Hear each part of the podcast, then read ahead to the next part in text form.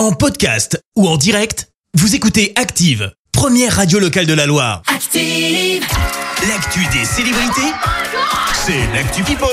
On parle people avec toi Clémence. Et on commence par un coup de gueule signé Shakira. Ça faisait bien une Encore semaine que je t'avais pas parlé d'elle. Bah ouais. Et bah manque. Shakira, elle est agacée. Pourquoi, Et bah fois-ci parce qu'elle aurait les paparazzis un peu trop sur le dos. Oh Sans bichette. blague. Faut dire que sa rupture avec Gérard Piquet, ça fait Non. tellement de bruit que c'est difficile de faire franchement autrement.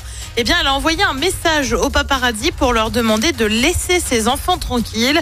Elle s'inquiète en effet pour la santé mentale de ses fils. Perso, je suis pas sûre que ça suffise à les convaincre. On continue avec quelqu'un qui se ménage. C'est qui? Eh ben, c'est Charles III.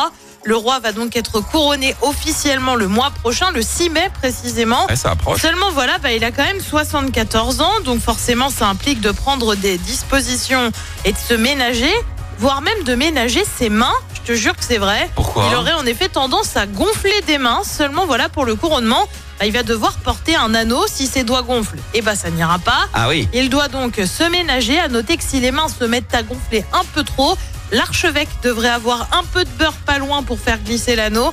Super glamour. Super glamour ce matin.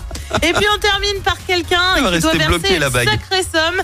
C'est le rappeur Puff Daddy qui doit verser plusieurs milliers de dollars par jour à Sting. Pourquoi Oh. Eh bien tout simplement pour avoir repris un morceau du groupe Police avec cette chanson.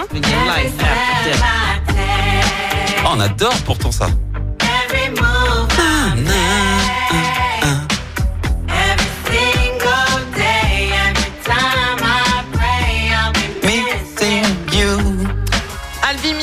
Donc sorti en 97 en hommage à la mort de Notorious B.I.G. décédé la même année.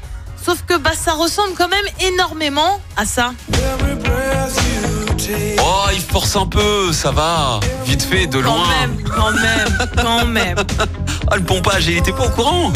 Bah si, il était au courant, mais donc forcément, bah, les deux artistes n'ont pas eu d'autre choix que de trouver un accord financier.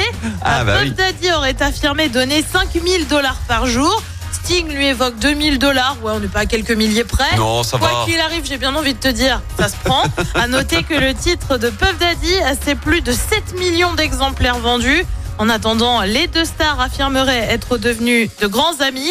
Et Ah, ben ça écoute, va. les bons comptes font les bons amis, comme on dit. Eh ben, là, pour le coup, ça se vérifie, effectivement.